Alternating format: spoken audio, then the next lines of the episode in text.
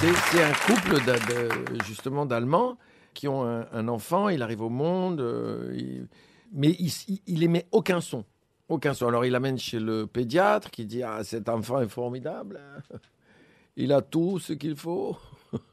Il n'y a pas de problème. L'enfant a 4 ans, il n'a toujours pas dit un mot, pas un son, rien, rien du tout. Il, il retourne chez le pédiatre. Le pédiatre fait J'ai bien examiné l'enfant. Il n'y a aucun problème. L'enfant, Franz a 8 ans. Il a toujours pas dit un mot.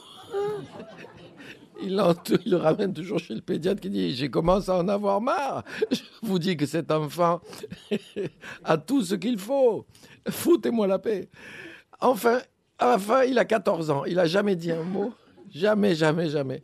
C'est le mercredi soir, il mange sa purée de topinambour comme tous les mercredis.